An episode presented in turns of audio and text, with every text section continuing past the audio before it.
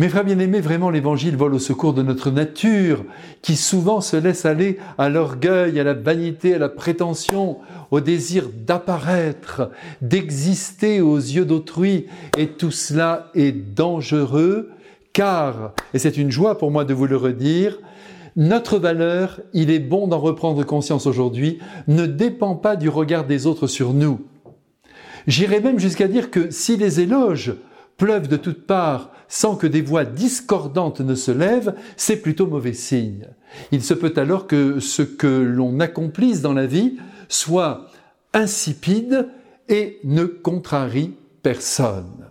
Le Christ lui-même, je ne vous apprends rien, malgré tout le bien qu'il a répandu, a traversé sa vie terrestre au milieu d'oppositions qui sont allées jusqu'à provoquer son arrestation et sa mort. Pour en venir à l'évangile de ce jour, que je n'ai d'ailleurs pas quitté, l'homme de la parabole que Jésus a inventé de toutes pièces pour marquer nos esprits croit que sa valeur vient de la place qu'il occupe aux yeux du maître de la maison où il a été invité. Mais d'où vient donc ce besoin de se mettre en avant? La question mérite d'être posée.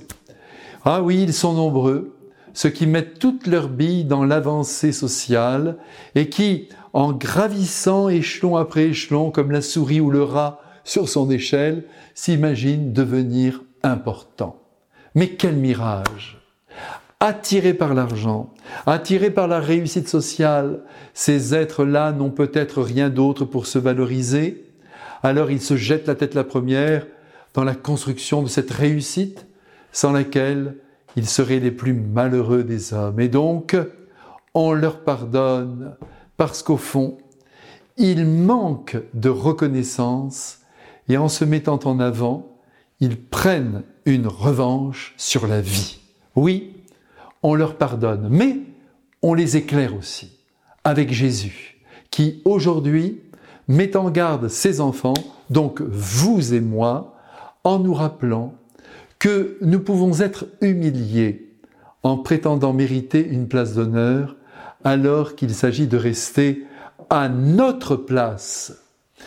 Ici, je ne résiste pas à vous citer une pensée de Sacha Guitry, un très grand écrivain français, une pensée tellement juste et la voici.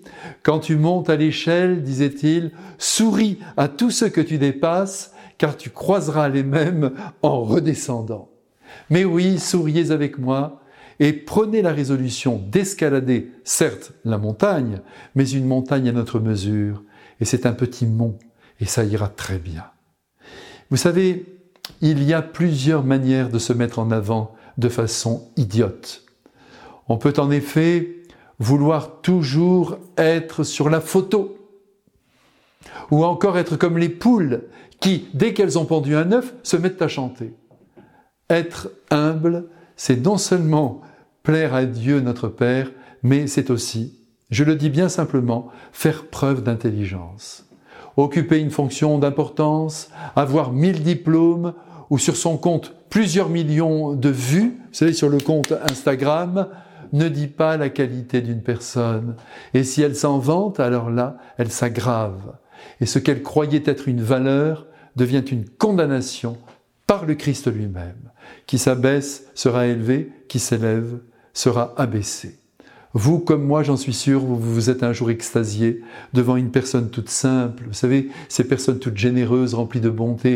Par exemple, ces grands-mères si bonnes qui toute leur vie se sont dévouées à leurs enfants, à leurs petits-enfants et qui n'ont jamais envié personne et qui sont devenues grandes, grandes aux yeux de Dieu en raison de leur petitesse. Mon Dieu, puissions-nous leur ressembler et parvenir à leur degré de sainteté. Je vous bénis tous. Amen.